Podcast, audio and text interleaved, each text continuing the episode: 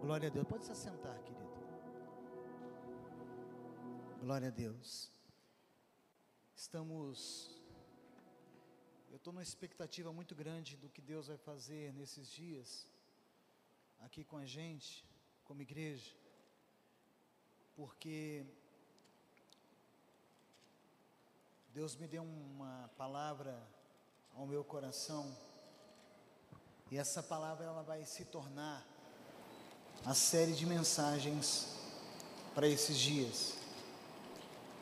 E antes de nós falarmos, eu ia pregar uma outra palavra, eu tinha preparado uma outra palavra. Consegue aquele outro microfone? Isso, do vermelhinho lá. E aí a pastora entrou aqui cheia do Espírito Santo, falou algumas coisas. Obrigado, gente. E eu vou. Deus me deu uma outra palavra que eu tinha, que eu preguei em 2008. 2008. Ele falou: Você não vai pregar que você preparou, você vai pregar de 2008. Eu gosto quando acontece isso, porque literalmente não é mais a gente, é Ele. Você pode dizer amém? Porque quando é a gente, a gente ainda controla tudo. Mas quando Ele faz, é bem melhor. Você pode dizer glória a Deus? Tem uma música, esse grupo americano tem mexido muito com o meu coração, porque eles estão numa sintonia muito grande com os céus. Eu não sei se a música está aí, e é dessa música que eu tirei a série de mensagens Jirê. Porque Deus ele é suficiente na minha vida em tudo. Em tudo. Eu não preciso mais nada além dele. Você pode dizer amém por isso? Nós não precisamos mais nada. Ele é suficiente em todo em toda a nossa vida. É claro que outras coisas ele acrescenta porque Ele é Jiré, é o Deus da provisão. Agora, essa canção você vai ouvir agora, não toda ela, por causa que ela é uma ministração, ela tem um lado espontâneo na música, mas eu vou até o capítulo, três minutinhos, quase quatro minutos, preste atenção na letra, por gentileza.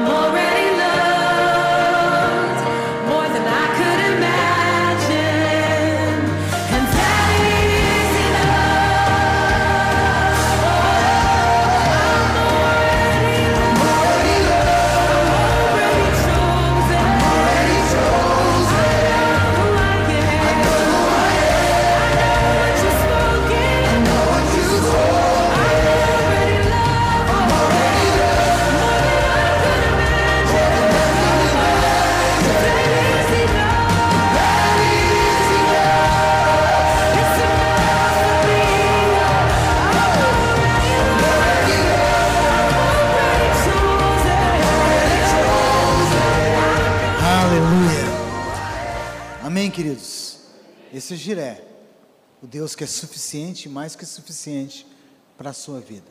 Você pode dizer amém? Queria que você pregasse a tua Bíblia, abrisse em 1 Coríntios capítulo 1.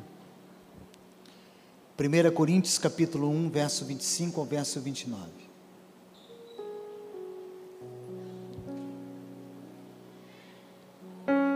Glória a Deus. 1 Coríntios, capítulo 1, verso 25.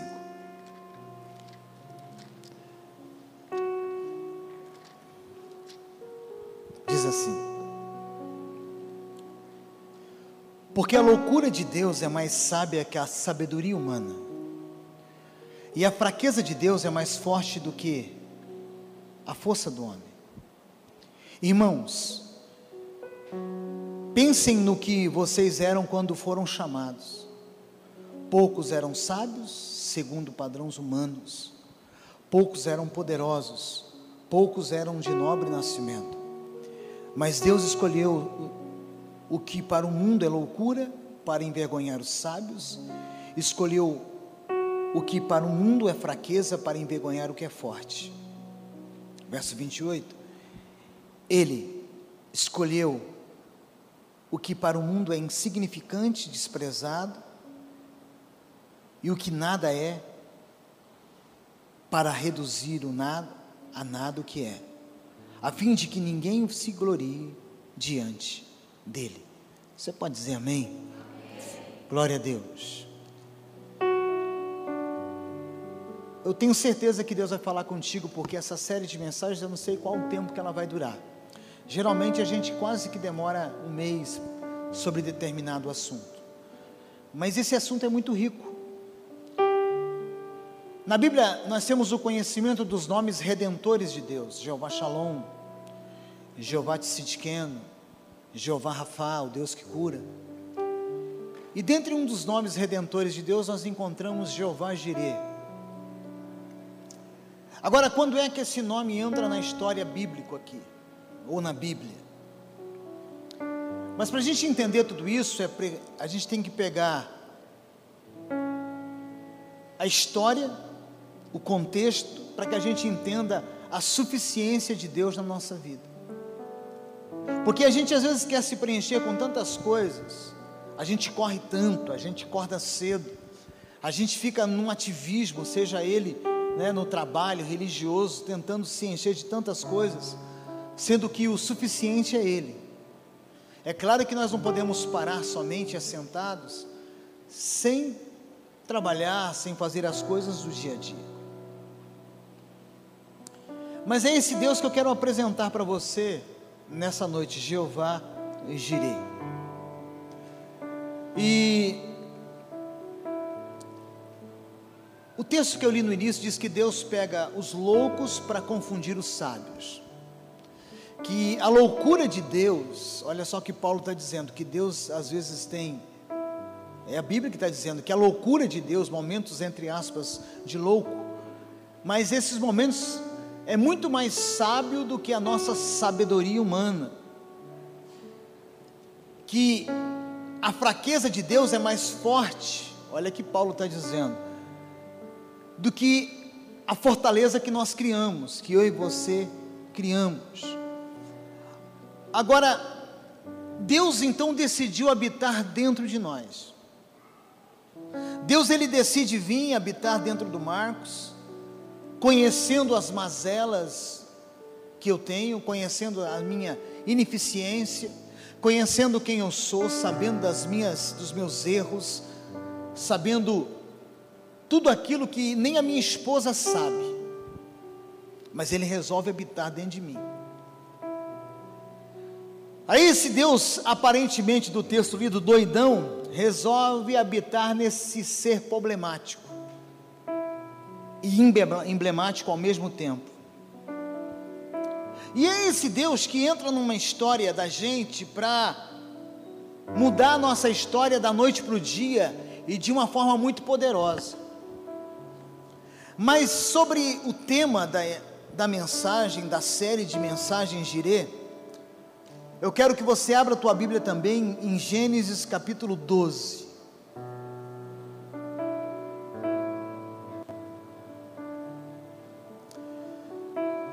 Verso 1 que diz: Então disse, o Senhor disse a Abraão: Sai da tua terra, do meio dos seus parentes, da casa do seu pai, e vá para a terra que lhe mostrarei.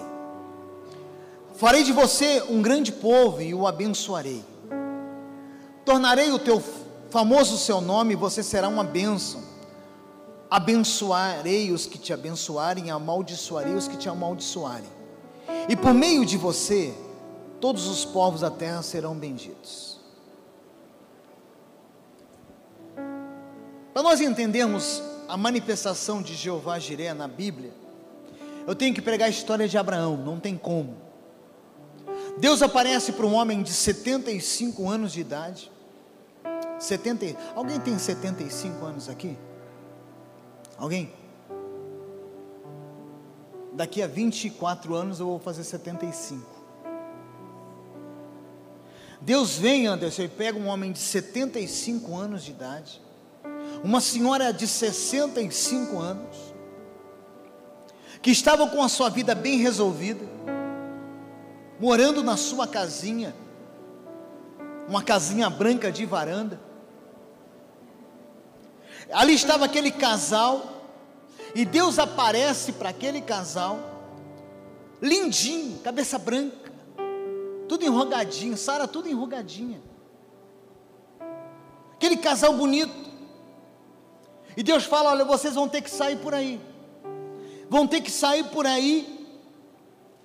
E aquele casal pega a sua mochilinha, coloca nas costas e sai. Saem os dois. E Deus ainda falou: olha, vocês têm que sair e eu vou mostrar o caminho para vocês depois. Deus nem dá destino. É por isso que Paulo, lá em 1 Coríntios, no capítulo 1, fala que Deus é louco às vezes, só que essa loucura é mais sábia do que a gente. E aí Deus chega no capítulo 12, e dentre as promessas que faz a esse casal que eu acabei de ler, Deus faz fala um, um, uma promessa explícita de todas as outras, que fala: você vai ter um filho. Você vai ter um filho. Você vai ser abençoado. O que eu estou falando para você nessas todas essas bênçãos, eu vou cumprir essas promessas. Das tuas entranhas vai sair uma geração diferente dos povos que vivem hoje na terra, é o que está escrito aqui em Gênesis capítulo 12. Só que tinha uma coisinha, que para Deus é simples, mas para Abraão e para Sarai na época era muito difícil. Sarai era estéreo. Estéreo. Como que Deus promete para um casal de 75 e 65, mesmo que Sara não fosse estéreo, já era para ser 65 anos. Já tinha passado da menopausa, não tinha como mais nada ser gerado dentro dela. Mas aí vem Deus nas suas loucuras, e Ele então começa a fazer coisas que para a gente acreditar, só se a gente for meio louco também. Mas até aí tudo bem. Aí acontece ali no capítulo 12, 13, Abraão e Ló, aquela situação, e depois no capítulo 15, Deus vem novamente ali, porque até o capítulo 12, do capítulo, até o capítulo 15, do 12 ao 15, nada de filho na dica de filho. Sara tentando ali, né? Mesmo sem quase poder, Abraão tentando sem quase muito poder realizar a promessa acontecer, mas nada de filho. E vão se passando os anos, os anos, os anos, e nada de filho. E no capítulo 15, se você abrir ali, deixar aberto no verso 17, a Bíblia diz assim: Depois que o sol se pôs e veio a escuridão, eis que um, não, capítulo 15, isso. Exato, estou lendo. Deus aparece para Abraão. Depois dessas coisas, o Senhor falou a Abraão numa visão. Não tenha medo, Abraão, verso 1. Eu sou o seu escudo, grande será a sua recompensa, no verso 1. Aí de, Abraão faz uma indagação, ele pergunta no verso 2. Mas Abraão perguntou: Ó soberano Senhor, que me dará se continuo sem filhos? O Senhor me prometeu um filho, mas não está nascendo nada. Eu estou até tentando com Sara, mas não está saindo nada. Não tem jeito. A gente até dorme juntinho. A gente fica até pertinho do outro, mas não está nascendo ninguém. E pelo jeito, quem será o herdeiro vai ser Eliezer, lá de Damasco. Ele vai ser herdeiro. Deus pega Abraão no verso 5, no verso 4. Então o Senhor lhe deu a seguinte resposta: seu, seu herdeiro não será esse, um filho gerado por você mesmo será o seu herdeiro. Agora preste atenção, já não era mais 75 anos, aqui já havia se passado alguns anos, e Deus vem e novamente promete. Aí agora a gente vai para o capítulo 17. No capítulo 17,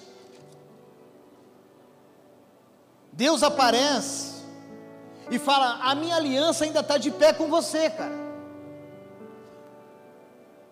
Lembrando que Abraão já havia saído de casa com 75 anos e Sara com 65. Ele estava perambulando por aí, morando em tendas.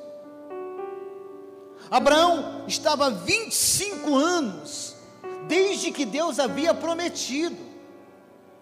Abraão estava fazendo 100 anos já. E só promessa, só promessa. É o que a Bíblia está nos dizendo aqui. E de repente aparece Deus do nada e fala: Olha, vai nascer um filho.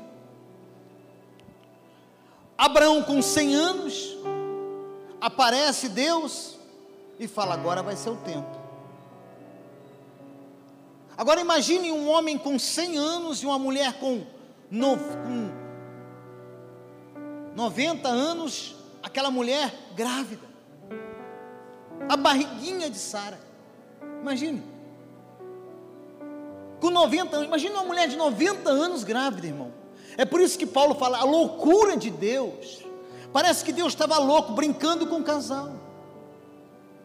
É como eu preguei aqui sábado, é, domingo passado, falando do profeta que vai na casa da viúva.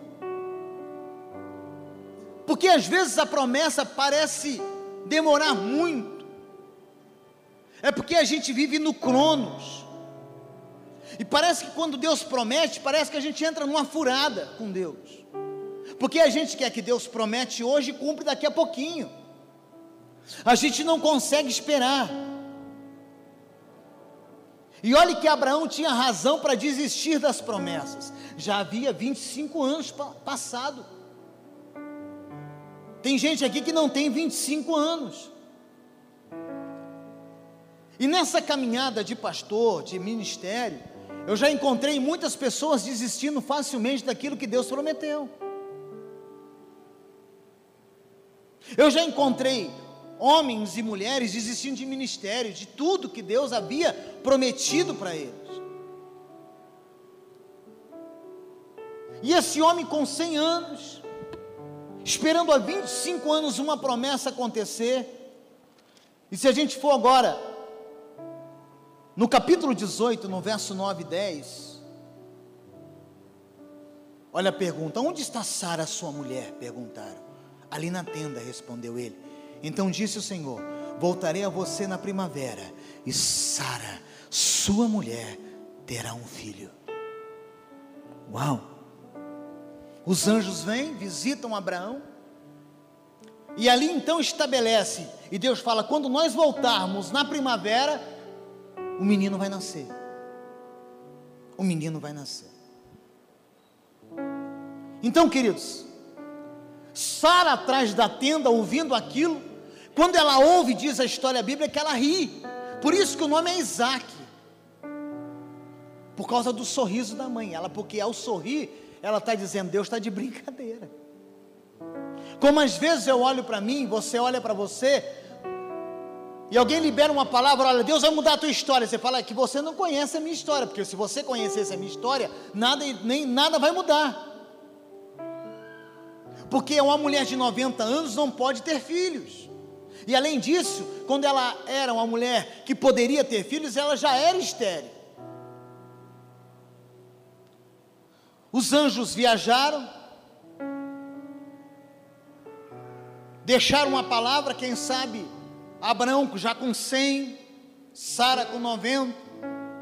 Vão para dentro da tenda, quem sabe Sara, olha, eu estou aqui imaginando, irmão, minha cabeça é muito fértil. Tomou um banho, colocou um perfume.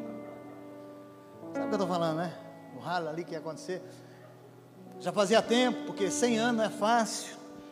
E aí, o casalzinho deitado. A pastora está rindo. Sei por quê. Sangue de eterno, pastora. Mas qualquer um ri, a pastora está rindo. Qualquer um ri. Porque não dá para acreditar no óbvio. Mas quem falou que Deus trabalha no óbvio? Quem falou que Deus trabalha do teu jeito? Quem falou que Deus vai trabalhar do meu jeito?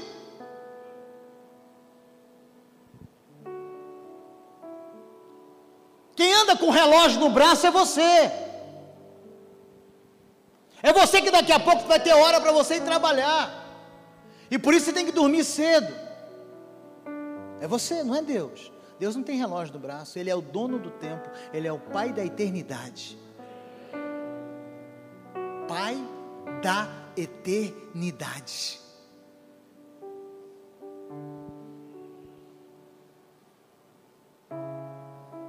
É a gente que está preocupado com amanhã. E aí, por quê? Porque Deus ele vê presente, passado e futuro no mesmo momento. Agora, aí nasce o menino. Mas antes de nascer o menino, eu vejo assim, na minha cabeça, irmão, quando eu li esse texto pela primeira vez, eu não entendia nada. E depois eu fui entendendo, eu vejo, eu estou lendo aqui, eu estou vendo a barriguinha da Sara crescer. A minha barriguinha. E eu vejo Sara de frente do espelho, aquele vestidinho, né? antigamente falava, vou comprar uma bata, lembra isso, as mulheres grávidas, não era isso que falava, pastora? Lígia, uma bata. Ela comprou uma batinha toda coloridinha. E ela ficava na frente do espelho, olhando, olhando vou ficar de perfil, né, para vocês, olhando a barriguinha. Vou murchar aqui agora. E ela mexeu. Imagine o primeiro dia que esse menino na, mexeu na barriga de uma mulher de 90 anos. Quem é mãe aqui sabe do que eu estou falando. Mexe na barriga daquela mulher de 90 anos. Doutor Farley, imagina isso, doutor. E ela chama Abraão, Abraão, coloca a mão, vai bater o pezinho aqui. O Abraão fala, vai ser jogador do Corinthians. Filho da promessa. É. Aleluia vai ser jogador do timão, esse menino bonito, e o menino chutava, e aquela alegria. Depois de nove meses nasce o menino. A alegria naquela casa, gente. Certo? A alegria que reinou naquele ambiente. A compra do enxoval. Certo? Essa semana a pastora foi com a minha sobrinha ali, para eles comprarem algumas pecinhas dos enxovais, e aí a pastora deu um presentinho, e quando ela abriu o pacotinho, a minha sobrinha falou, ai, que coisa linda, babá, sabe aquele negócio, sabe, que fica meloso demais, ai, ai, se for menina rosa, se for menino azul, aquela coisa a gente decora, e aí quer saber o sexo, solta aquela fumaça da cor que vai ser o sexo, e fica, imaginou, Abraão no dia que via, aqui não tinha ultrassom, vale, para saber, para fazer a fumacinha sair naquela época. Mas eu fico imaginando, vai ser menino, vai ser menina, aquele ambiente, aquela mulher orgulhosa, aquela barriga crescendo, uma mulher de novo, tudo enrugadinho, irmão. Aí começou até a ruga sair da barriga dela, porque foi esticando, foi esticando. Abraão passeando com Sara, a gatinha dele grávida. Vem cá, pastor. Rapidinho. Sabe aqui, pastor? Professor, Abraão, né? Passeando com Sara. Parar, não, vem cá para eles entenderem melhor, pastor. E ali, ele cheio de orgulho, passeando. Aí ele chegava na banca da feira, minha mulher está grávida. E pai, aquela onda, tá cheio de, né, tudo orgulhoso. Deus é um Deus de promessa, né? Aí foi aquele ambiente. Nasceu o menino.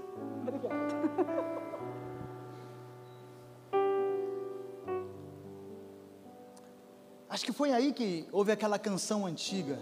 O meu Deus é o Deus do impossível. Que faz das estéreis mães de filho. Amém? Agora, o menino nasceu. Agora imagine o impacto psicológico no Abraão, na Sara. O impacto psicológico. O menino começa a crescer. Abraão com 102 anos jogando bola com o menino. O menino correndo para lá, o menino correndo para cá. E lá na região do Abraão não tinha um IBR farol que a mãe deixa o menino lá, castia, vem para cá. Ficava junto ali o tempo todo. Imagina ele brincando com dor nas costas. Para, para, Isaac, o papai não aguenta mais. Mas era a alegria que nasceu naquela casa. Eu acho que, mesmo a idade de cento e poucos anos de Abraão, quando ele é pai, ele rejuvenesce uns 80. Porque a, a vida gerou, ele gerou vida. Então havia uma alegria, aquela Sara com 90 e poucos anos, mãe trocando aquele menino, banhando, fazendo comida para aquele menino. A alegria nasceu naquela casa, a vida nasceu naquela casa. Havia um, sei lá o que, um momento maravilhoso naquela casa. Deus é Deus de promessa, Deus cumpriu, Deus fez, aleluia. Demorou, mas já aconteceu. Abraão estava pronto, já tinha passado por todos os testes possíveis da vida tinha esperado uma promessa há 25 anos, homem justo. E aí vai para o capítulo 22.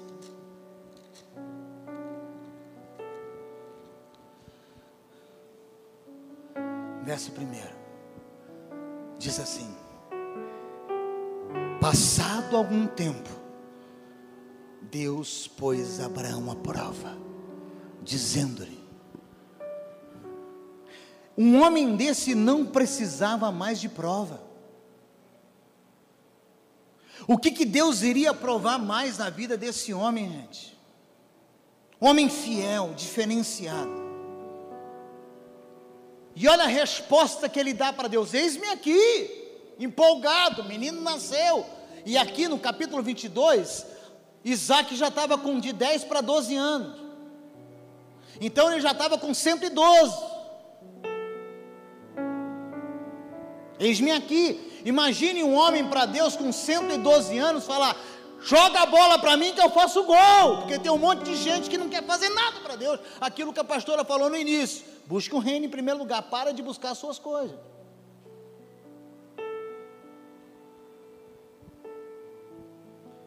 Um homem de 112 anos fala: Eis-me aqui, conta comigo.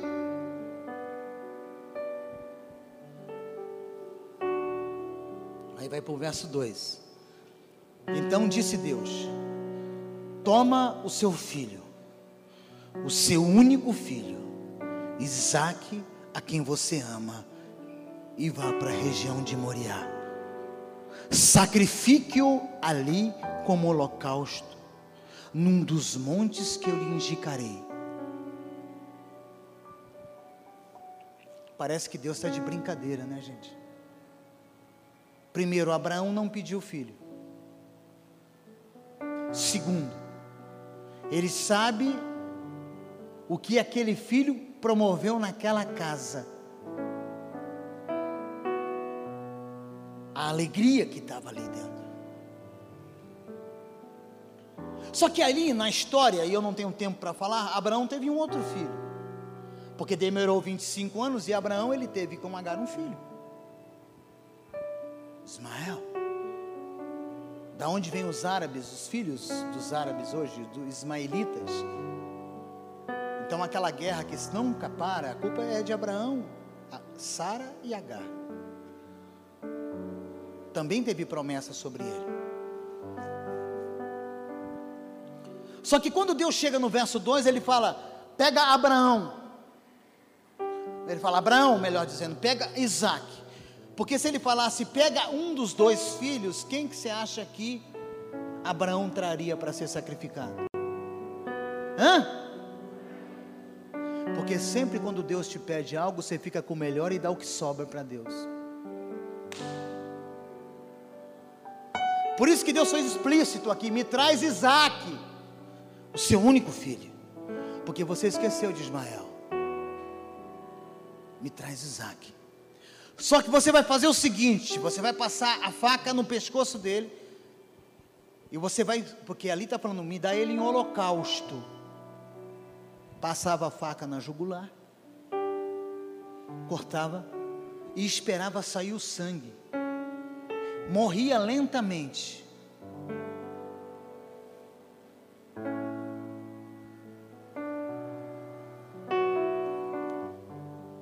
Cara, eu, eu fico assim vendo dessa história.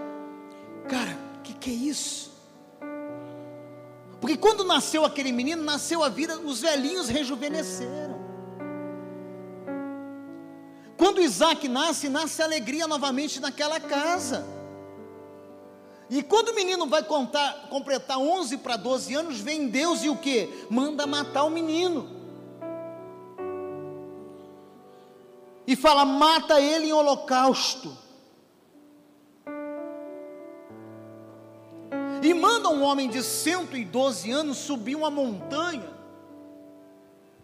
que demorava dois, três, quatro dias para chegar lá em cima. E ele fala: pega a lenha, e quando você chegar lá em cima, construa um altar, e você vai sacrificar esse menino.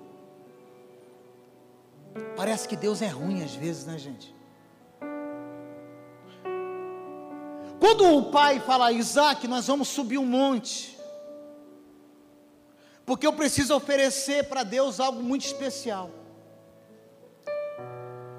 E aí há uma indagação no capítulo 22. O menino pergunta: Pai, a lenha está aqui, o cutelo, a faca está aqui, mas o que, que o Senhor vai oferecer para ele? Deus responde: Jeová Jiré. Abraão responde: Jeová Jiré. Deus proverá para si o cordeiro, meu filho. É aí que eu entro na história agora com esse Deus que supre a minha necessidade. Porque às vezes eu quero ser preenchido por aquilo que Deus faz e não por aquilo que Deus é. Eu fico correndo nesses meus 51 anos de idade, tentando ser preenchido com coisas que Deus não está nem aí. Deus falou: Ei, meu filho, vem para cá. Eu posso fazer com que sua vida seja suficiente.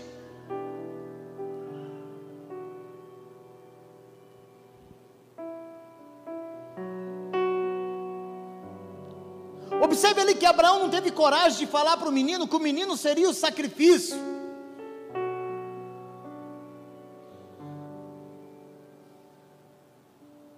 E ele fala: Meu filho, vem cá, sobe aqui nesse, nessa lenha, nesse altar que eu fiz, deita aqui um pouco.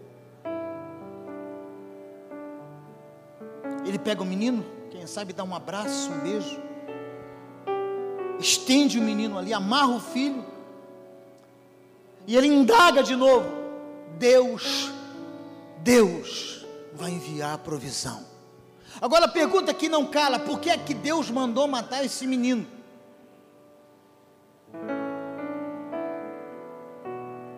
Por que é que Deus mandou matar Isaac? Por que é que Deus resolveu tomar essa decisão? Eu acho que, segundo o que eu tenho visto, é porque de repente Isaac toma no coração de Abraão um lugar que é de Deus exclusivo.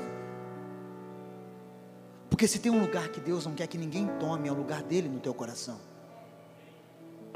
E às vezes você troca pelo namorado, pelo curso. Você troca pelo emprego, você troca pelo filho, você troca pela mulher, você troca por um monte de coisa. E Deus manda matar, Deus tira. Eu conheço gente que Deus tirou muita coisa.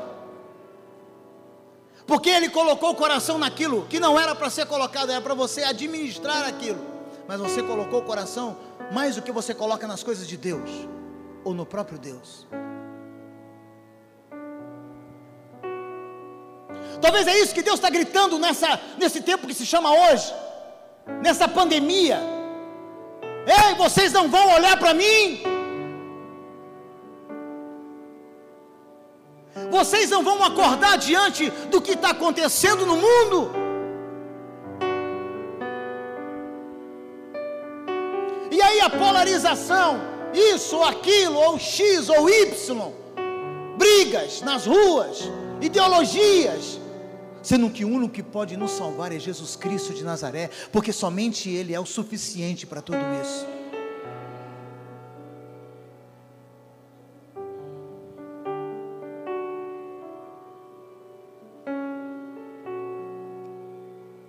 E ali aquele menino deitado ali. E aí Jesus lá no Novo Testamento diz que Abraão viu o dia do sacrifício e nele se alegrou. Eu não lembro qual texto que está lá no Novo Testamento, depois os meninos vão achar ali. Diz que Abraão viu o dia, no dia em que Isaac estava deitado, Abraão ele profetiza: Deus proverá para si o sacrifício. E lá Jesus vem e fala: Abraão viu o meu dia e se alegrou nesse dia. Como que eu me alegro no dia em que eu vou tirar a vida do meu próprio filho?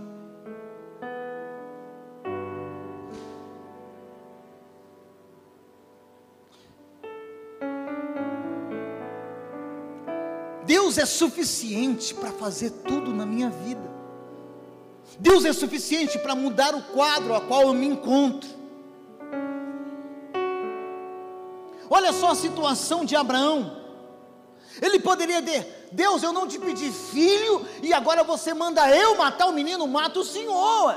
Coloca um câncer nele, coloca um infarto no miocárdio dele para ele morrer agora, não eu. O que, que eu tenho? Abraão poderia ter falado isso para Deus. E eu até pergunto: que Deus é esse que dá e depois tira?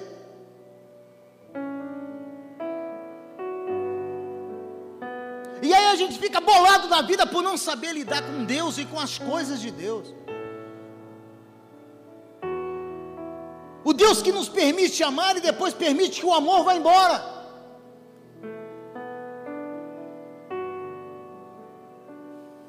que mexe na nossa vida e depois deixa a gente sem entender quase nada. Que Deus é esse? Que um dia te colocou no lugar de honra e depois aquilo foi desmoronando e você está na situação que você se encontra hoje. Que Deus é esse? Que Deus é esse que faz permitir a enfermidade brotar no seu corpo? Que faz permitir uma criança ser violentada? através de um abuso sexual. Que Deus é esse?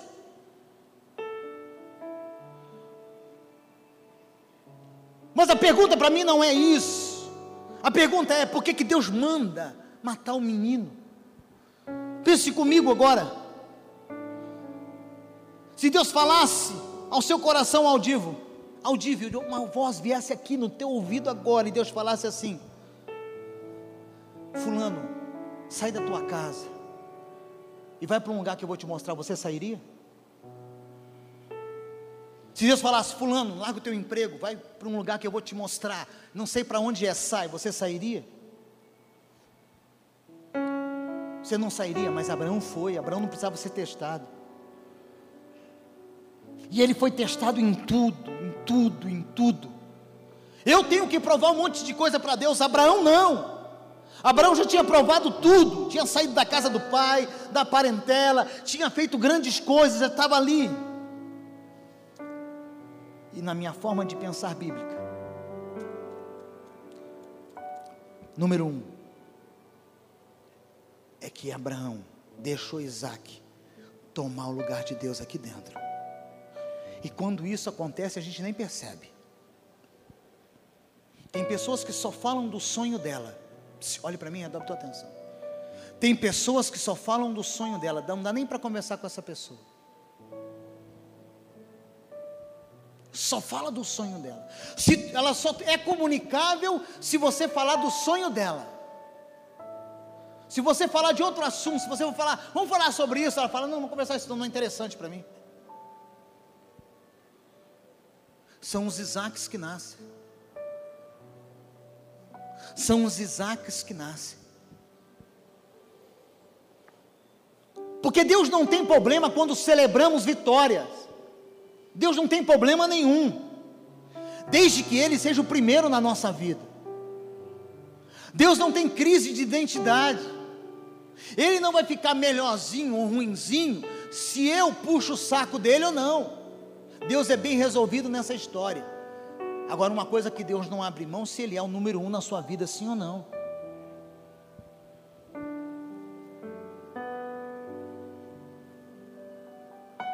Por isso Ele manda matar Isaac.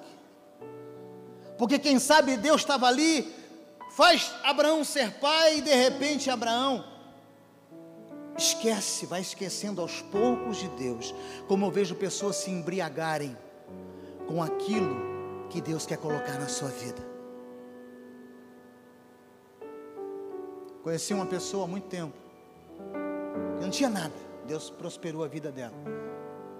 Aí Deus começou a dar coisas para ela.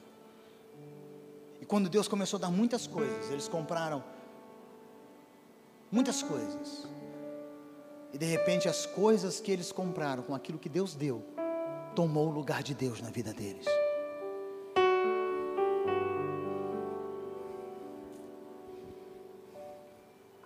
E Deus estava vendo aquilo. Deus estava vendo aquilo. Então, querido, não deixe a bênção se tornar mais, se tornar mais forte que Deus no teu coração. Por favor.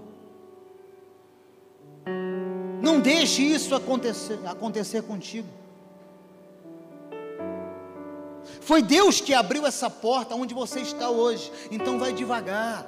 Honre sempre a Deus. Aquilo que a pastora falou aqui no início, eu nem ia pregar essa mensagem, eu te provo aqui a mensagem que eu produzi hoje, que eu digitei ela. Essa aqui é uma mensagem de 2008. E se as coisas tomarem o lugar de Deus no teu coração, Deus vai mandar você sacrificar. Você está preparado para sacrificar?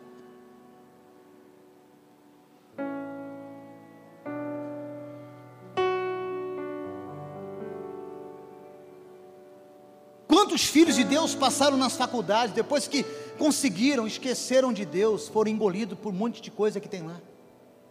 Quantos filhos de crentes, pessoas que cresceram no Evangelho, foram engolidos?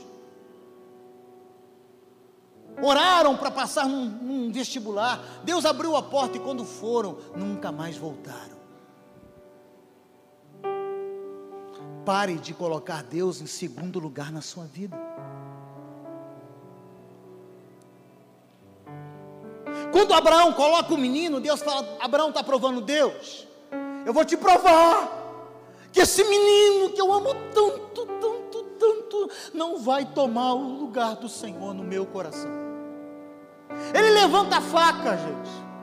O menino deitado, isso, isso é provar o quanto que Deus é na vida da gente. Quando ele levanta a faca, pensando que iria entrar ali no pescoço do menino, para cortar o pescoço dele, para ver o sangue esvair. Um animal grita lá, que estava ali enroscado, é a provisão de Deus, é Jeová Jiré dizendo a Abraão: quando você tem eu em primeiro lugar na sua vida, eu sou o provedor de você, e eu sempre estarei na hora certa, porque é eu que cuido de você, Abraão. Entenda isso. Será que é difícil entender uma história dessa?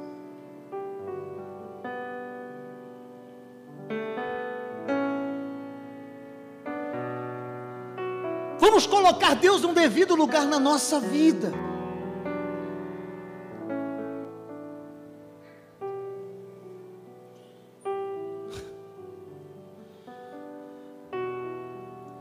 Não permita morrer coisas que Deus teve prazer em entregar para você. Aí o Jeová Jiré se manifesta. Porque nele nós somos supridos em tudo. Nele nós somos supridos em tudo.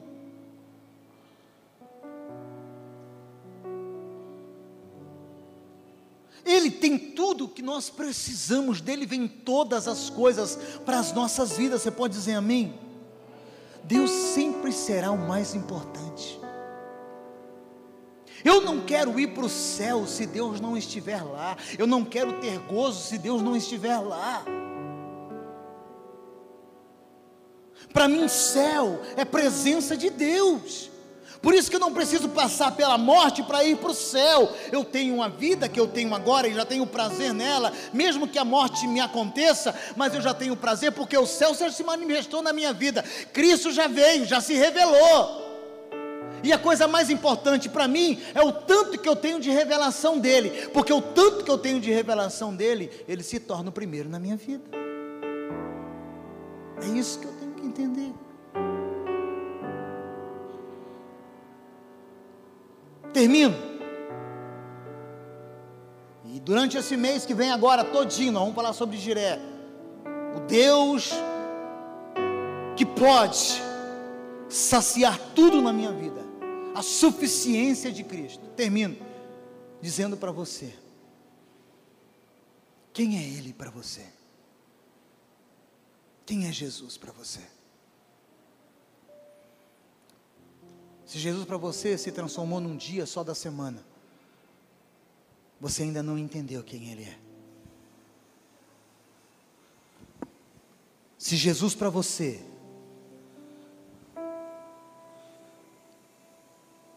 se resumiu nenhum endereço que você tem que sair da sua casa só no domingo para vir aqui, você não entendeu quem Ele é. Quando Abraão coloca Isaac em cima daquele, daquele altar, e quando ele levanta a faca, Abraão está dizendo para Deus: quase eu me perdi. Quase eu me perdi. É como que Abraão tivesse pedindo perdão, Deus.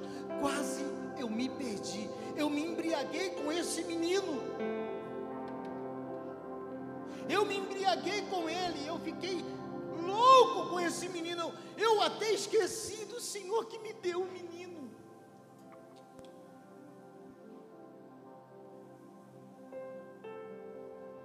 Eu não preciso mais de nada na minha vida, desde o dia que eu encontrei Jesus Cristo de Nazaré. E de graça Ele restaurou a minha vida, restaurou o meu casamento, abençoa a minha casa. Eu não tenho uma família perfeita, eu tenho uma família abençoada. Então nunca busque perfeição na onde não encontra. Eu não tenho o salário que eu sonho ter, mas tenho um salário abençoado. Eu não tenho o carro que eu queria ter, mas tenho um carro abençoado. Mas eu não troco Jesus por nada porque Ele é giré na minha vida. Ele é suficiente para tudo que eu preciso. Eu queria que você fechasse os seus olhos aonde você está aqui agora. Você está em casa ouvindo essa mensagem, feche os seus olhos. E eu pergunto para você qual vai ser a resposta que você vai para Deus, que você vai entregar para Deus. porque tudo é dele, tudo é para ele. A porta aberta, a porta fechada, tudo é dele, porque para ele e para ele, dele são todas as coisas eternamente. O que, que eu posso fazer para Deus? O que, que eu posso fazer diante do que Ele já fez na minha vida? O apóstolo Paulo fala: o que eu posso entregar para Deus diante daquilo que Ele já me deu? Nada. Ei, deixa eu te falar uma coisa: não espera Deus pedir entrega. Não espera o pastor pedir entrega. Não espera ninguém pedir entrega.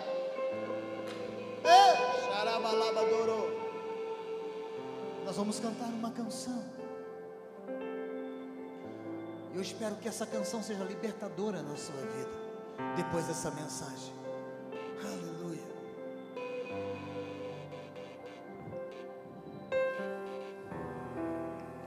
Aleluia. A porta da casa mais simples o anjo da morte não entra. Estrada que corre pro mar, o vento que abre o caminho é você.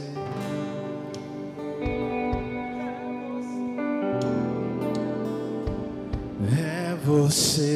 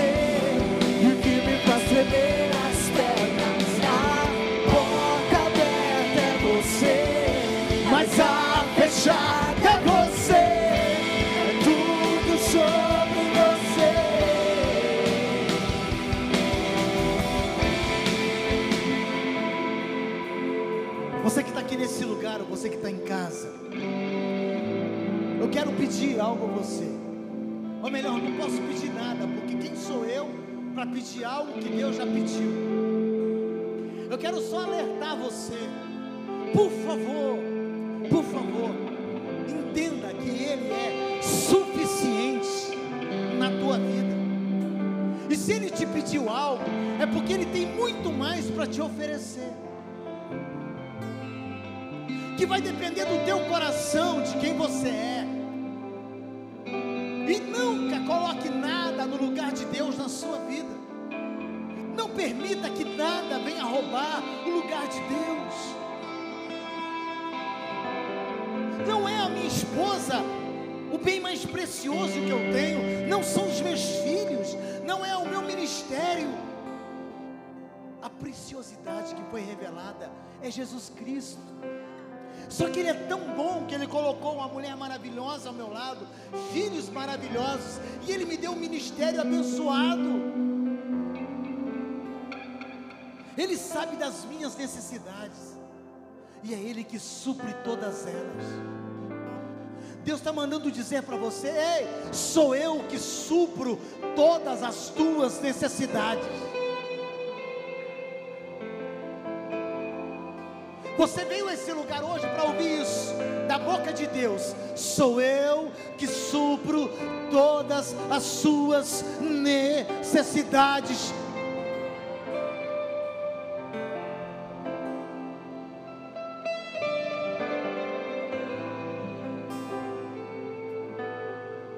de repente uma porta fechar, é Ele que fecha.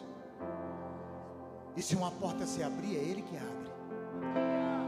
Porque no livro de Apocalipse, lá no final, diz que Ele tem a chave de Davi, que abre e ninguém fecha. E quando Ele fecha, ninguém abre. Você não precisa de fato daquilo que você pensa que precisa. De verdade você está precisando mais de Deus, porque Deus sabe o que você precisa. Mateus capítulo 6 diz, no verso 33: Buscai o reino de Deus e a sua justiça, e as demais coisas vos serão acrescentadas.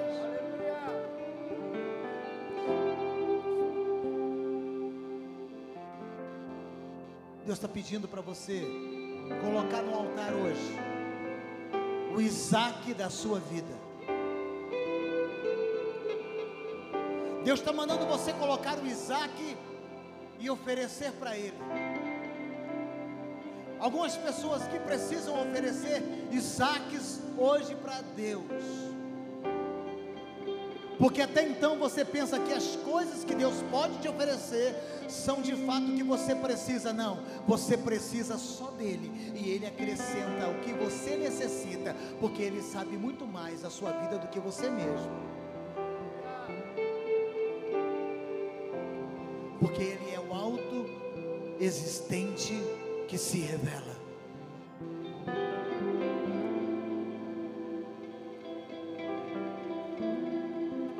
Você fechasse os seus olhos aonde você está. E nesse momento Deus vai falar ao seu coração o que é que você precisa sacrificar no altar.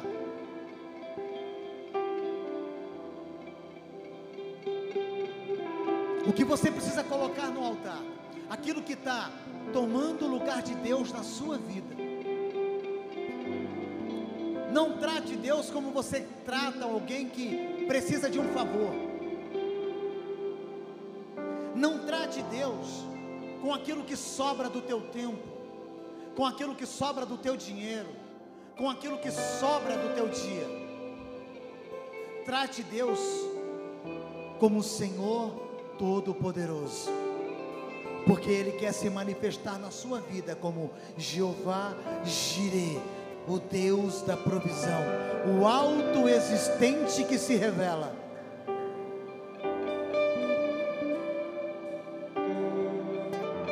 Eu vejo portas fechadas aqui, porque você colocou outras coisas no lugar de Deus. E essas portas, existem demônios segurando essas portas. Legalidade que você entregou fazem com que esses demônios continuem com essas portas fechadas. E eu te digo na autoridade do Espírito Santo, coloque Deus em primeiro lugar na sua vida, que Deus vai enviar anjos, anjos de guerra, para destruir esses demônios que prendem essa porta que está fechada sobre a tua vida. Hoje Deus te trouxe aqui começar uma nova história, em o nome de Jesus Cristo de Nazaré.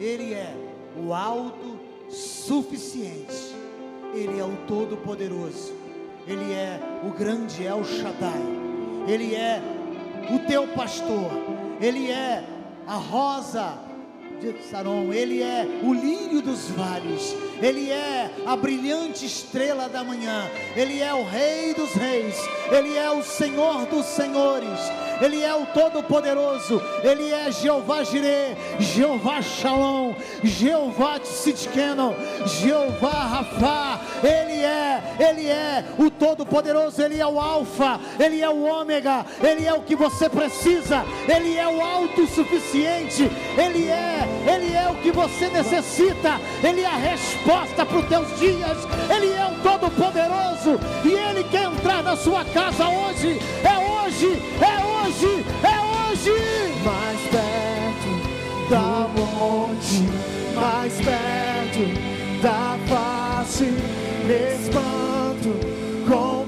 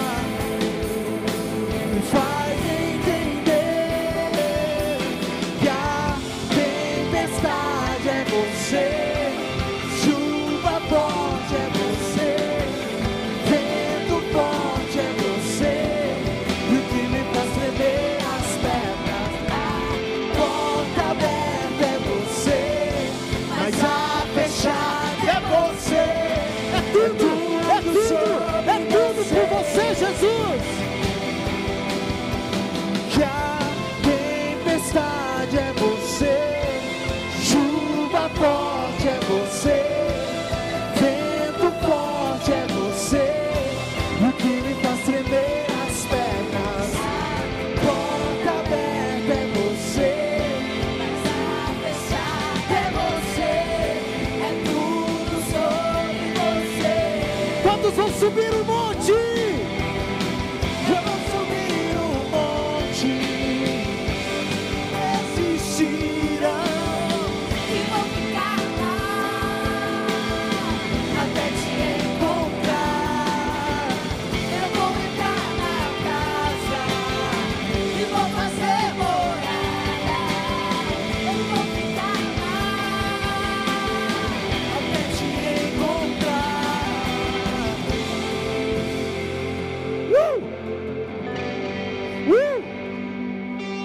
Você pode glorificar o nome dele.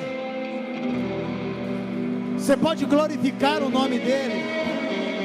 Aleluia. Xarabarababa. Uh! Ei, xarabaramana. Se assente por um instante.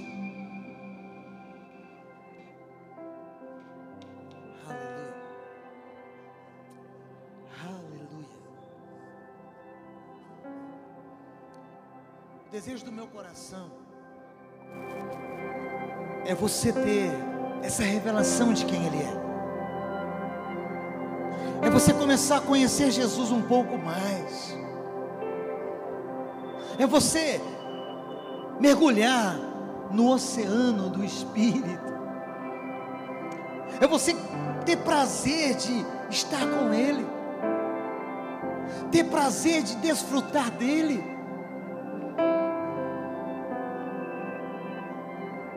Sabe, queridos, eu já falei para você, eu tenho cada coisa louca com Jesus. Essa semana passada, Jesus deu uma volta de carro comigo. Eu só não mandei ele dirigir, porque se alguém visse, ia falar: Meu, o que está acontecendo nesse carro? Mas eu entrei no meu carro, saí da minha casa, dei a ré, falei: Vem, Jesus, entra aqui, vamos dar uma volta. Aí eu fui, passei lá na construção do prédio da igreja, eu e ele, altos papos. Eu não sei quem é Jesus para você, mas eu chamo Jesus para andar de carro comigo.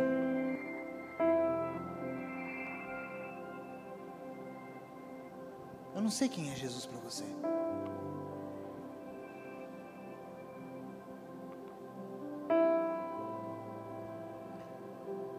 Para mim ele é Jeová Rafa, o Deus que cura.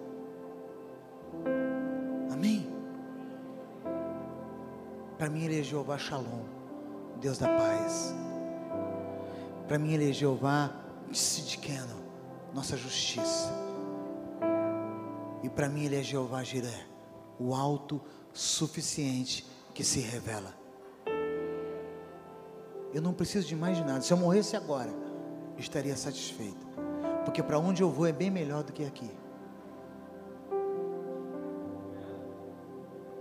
Para onde nós iremos, segundo o que João viu, o que a gente acha que é mais precioso que é o ouro, a gente pisa em cima, que as ruas são de ouro. A gente pisa, é escabelo para os nossos pés. Você está entendendo? O que eu guardo no meu cofre, lá no céu eu piso.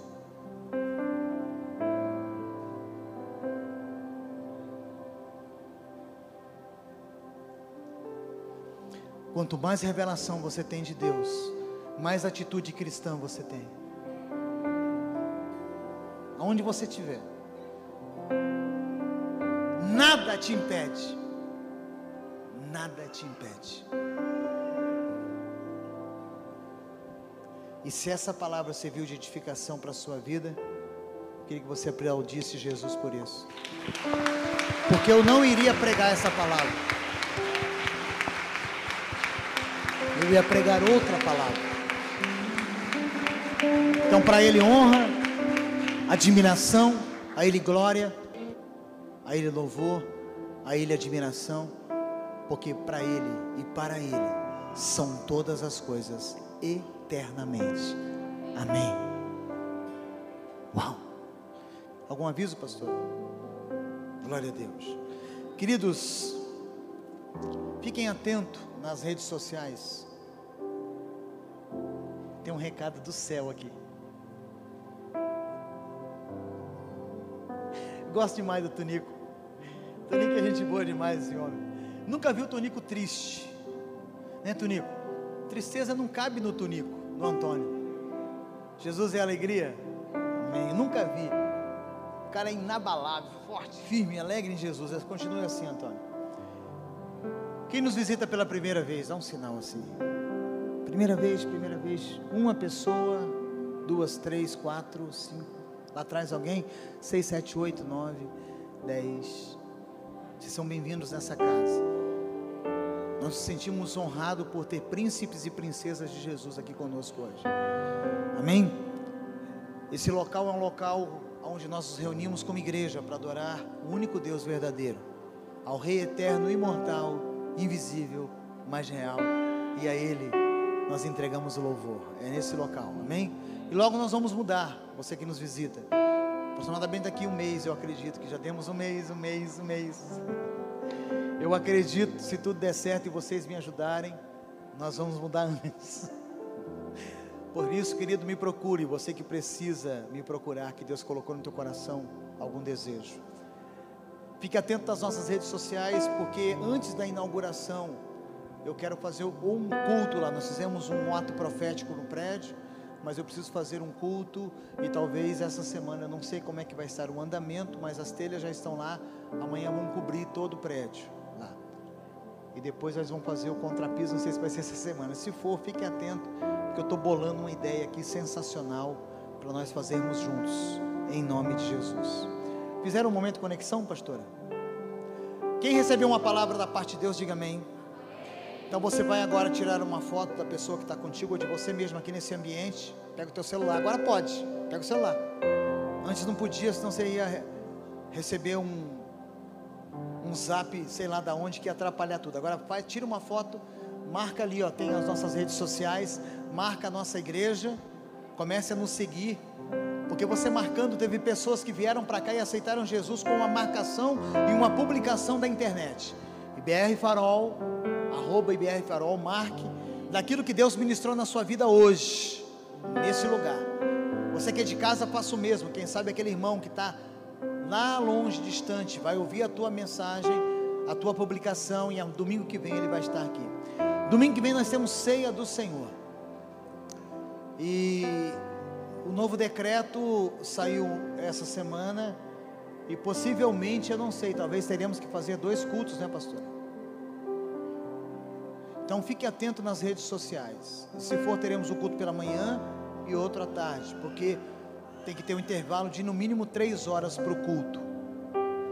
Mas fiquem atentos e vamos orar para que essa terceira onda não aconteça. Quantos concordam comigo? Amém. Nós não aceitamos essa narrativa da terceira onda. Se cuide, álcool em gel, máscara, ok? Se cuide. Vamos nos cuidar e cuidar do próximo. É assim que nós amamos as pessoas, em nome de Jesus. Mas tem um aviso? Vamos ficar em pé. Tem alguém que quer nessa noite renovar a sua vida com Jesus? Eu não gosto muito de fazer essa palavra apelo. Nunca gostei. Apelo, apelo. Ou então a outra palavra que eu usei muito, né? Que as pessoas dizem assim: Deus me incomodou para mim te falar uma coisa. Você já usou isso? Incômodo é mosca, não, é muriçoca. Incômodo é, é cheiro de cocô. Isso aí que incomoda. Mas Deus não incomoda, Ele brada, Ele ruge. Amém? Tem alguém em nosso meio que quer renovar a sua vida com Jesus ou quer entregar a sua vida para Ele? Só me dá um sinal assim que eu vou orar por você. Tem alguém em nosso meio? Pastor, hoje essa palavra falou comigo. Eu preciso voltar para Jesus hoje. E eu preciso entregar minha vida para Jesus hoje. Tem alguém em nosso meio? Tem alguém? Tem um rapaz ali. Tem mais alguém? Tem mais alguém? Mais alguém? Tem mais alguém? Uma moça lá atrás. Mais alguém? Eu acho que tem a terceira pessoa que ouviu essa palavra. Tem? Dá um sinal se tem. Tem uma moça e um rapaz. Tem a terceira pessoa? Eu acho que tem. Eu acho que tem. Jesus falou forte. Teu coração tem? Amém? As duas pessoas rapidamente podem vir aqui para me terminar o culto. Vem aqui que eu quero orar com você. Vem cá, rapaz. A moça também que levantou a mão lá. Vem. A gente não morde, não. Vem cá, cadê a moça que levantou a mão lá? Será que ela já foi embora quando eu mandei vir para frente? Vem cá. Cadê a moça que levantou a mão? Vem mais aqui, queridão.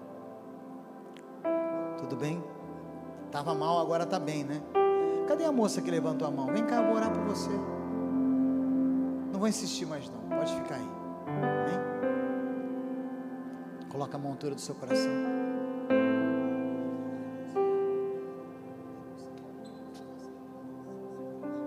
Ele está aceitando Jesus como Senhor da vida dele.